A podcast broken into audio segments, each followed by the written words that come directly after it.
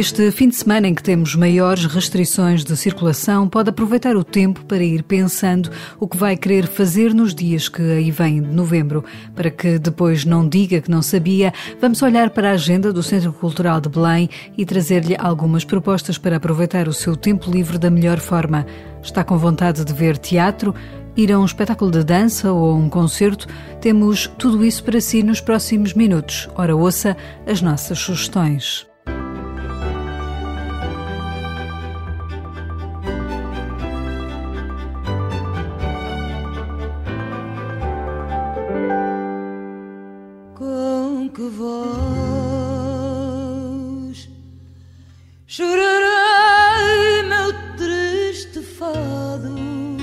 Esta voz é demais, é grande, é muito grande. Também pensa o mesmo que João Botelho sobre a voz de Amália Rodrigues?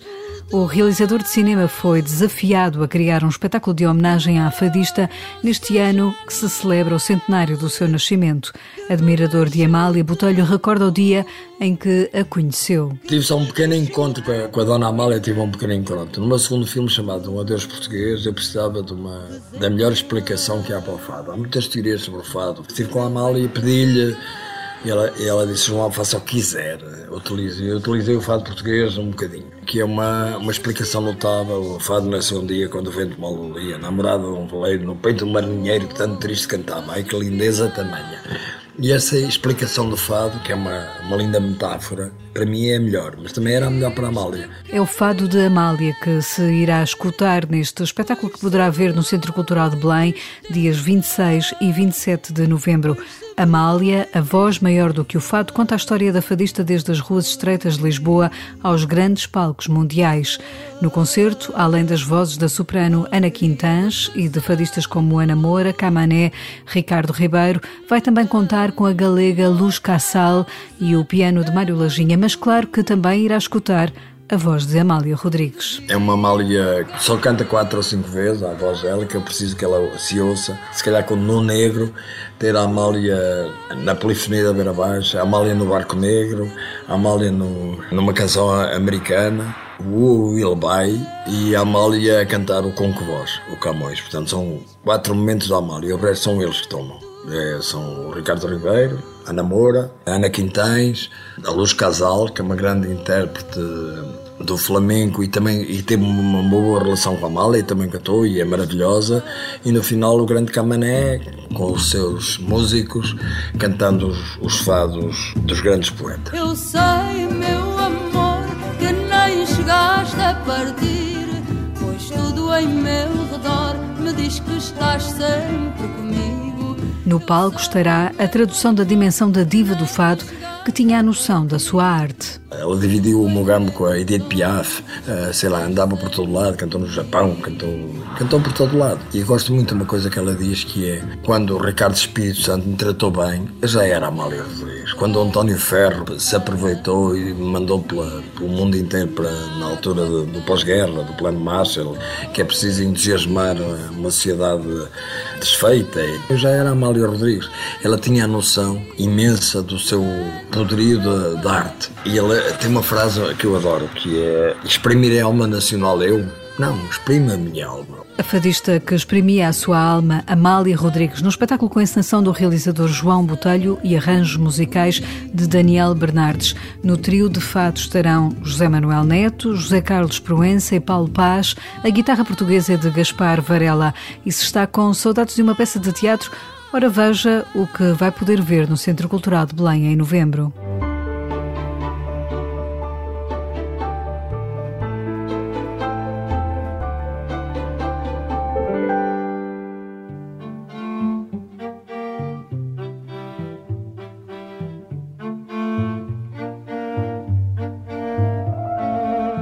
É um dos poetas e escritores que integrou a famosa geração de Orfeu. Era amigo pessoal de Fernando Pessoa e uma das vozes ímpares do modernismo português. Mário de Sá Carneiro escreveu também contos e um deles vai ser adaptado ao teatro num espetáculo que poderá ver no Centro Cultural de Belém de 12 a 15 de novembro. A Confissão de Lúcio foi escrita por Sá Carneiro em 1914 e agora, quase um século depois, André Morraças assumiu o desafio de fazer a adaptação a teatro. É uma novela muito intrigante, extremamente fascinante porque é um texto muito estranho. É um texto sobre um homem que fica obcecado por outro homem. Entretanto, esse segundo homem casa, cria-se ali um, um pequeno triângulo amoroso. Há uma morte que não é muito bem explicada. Há pessoas que desaparecem, há pessoas que nunca percebemos realmente existiram. Ou seja, é um texto que tinha tudo para ser descoberto e para ser um desafio de ser posto em cena, de ser adaptado a teatro. André Morraças assina também encenação, cenografia, figurinos e desenho de luz. Para o encenador, este texto de Mário de Sá Carneiro tem ainda hoje um lado atual. Nós respeitamos, não acrescentamos nada por cima e respeitamos praticamente o texto todo original. Acho que é isso que é, que é aqui interessante, é que ele é um texto que continua a ser extremamente atual. É um texto que fala sobre o papel da arte, de como a arte nos causa emoções. É um texto muito avançado em termos de, de questões de género, em questões de sexualidade. Tem o, o, o lado do sentimental, daquilo que pomos de sentimento na vida e o que é que a vida nos devolve. Tem temas muito interessantes interessantes e que ainda hoje são temas que são básicos para nós. Palco vão estar três atores, Francisco Golão, Isaac Graça e João Cachola, que interpretam as personagens de Lúcio, Marta e Ricardo. André Morraças, que está habituado a encenar textos seus, diz que esta, a confissão de Lúcio, é também uma oportunidade de redescobrir um escritor importante da ficção portuguesa. Há que voltar a, a descobrir ou, ou, redescobrir o Saco Carneiro, ele é extremamente importante para o modernismo. É graças à estadia em Paris que também passa na, aqui nesta, nesta, nesta sua obra. Tem aquela célebre correspondência com Fernando Pessoa. Muito daquilo que os modernistas portugueses fazem vem também do modernismo francês que o Sacarneiro vai trazendo aos poucos, quer através de cartas para os poetas de cá, quer mesmo através das obras que fazia. Portanto, é um trabalho extremamente relevante, interessante e muito fascinante. Je pense qu'après ces quelques conseils, messieurs, il ne reste plus beaucoup de célibataires parmi vous. Monsieur, dites-moi, est-ce que vous êtes célibataire Já está com vontade de ver? Saiba que esta peça é apresentada no espaço da Black Box do CCB de 12 a 14 de novembro às 9 da noite e no domingo dia 15 às 4 da tarde. Mas não desligue já o rádio. Temos ainda outras propostas para si.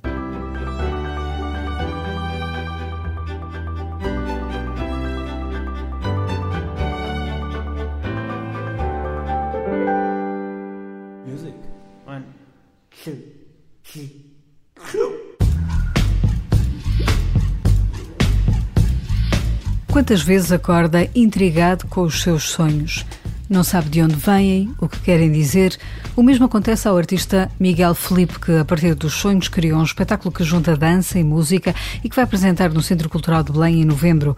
Bochecha é a primeira peça multidisciplinar criada por Miguel Felipe. É uma peça que vai misturar percussão, percussão contemporânea, vai misturar dança, vai misturar video performance. Bochecha é um trabalho onde este artista com formação na área da percussão se interroga. Espetáculo a nível prático é a consequente deste meu questionamento o que é que um profissionista pode fazer em palco, como é que o profissionista pode usar o seu corpo, como é que o profissionista pode tocar, será que o profissionista pode tocar, dançar, cantar, será que o profissionista pode coreografar, mas é tudo baseado também sobre a temática do sonho. Silence is a rhythm too. Uh...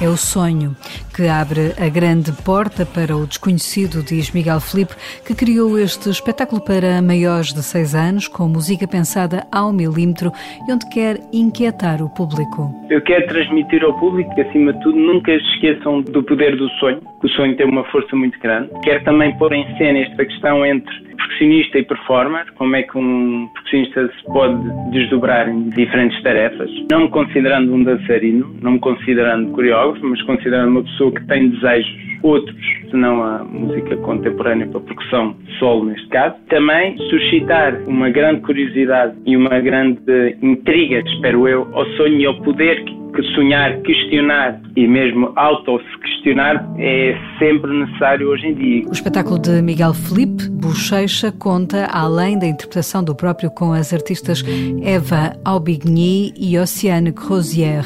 Falta apenas dizer-lhe que vai estar em cena no pequeno auditório dias 20 e 21 de novembro às 9 da noite.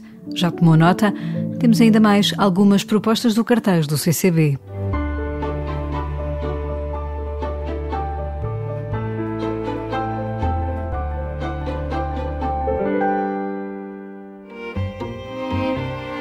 Novembro é o mês das parcerias no Centro Cultural de Belém. É o mês do teatro e da dança, com programação em várias salas e para diferentes públicos. Por exemplo, para maiores de 12 anos, de 11 a 13 de novembro, a proposta é ver um espetáculo em que a plateia está deitada a olhar para cima. Sim, é isso. O que vêem as nuvens é um espetáculo de Ricardo Vaz Trindade, integrado no Festival Image, que será apresentado de quarta a sexta no Grande Auditório, às 7 e às 9 da noite, recorrendo a um mecanismo semelhante a um cinema vertical. Mais à frente, de 20 a 23 de novembro, outra proposta de teatro para ver no espaço da Black Box. O Teatro da Cidade apresenta no CCB Invocação ao Meu Corpo, uma peça com texto e encenação de Guilherme Gomes e interpretação de Catarina Luiz, Mário Hermínio e Rita Cabasso.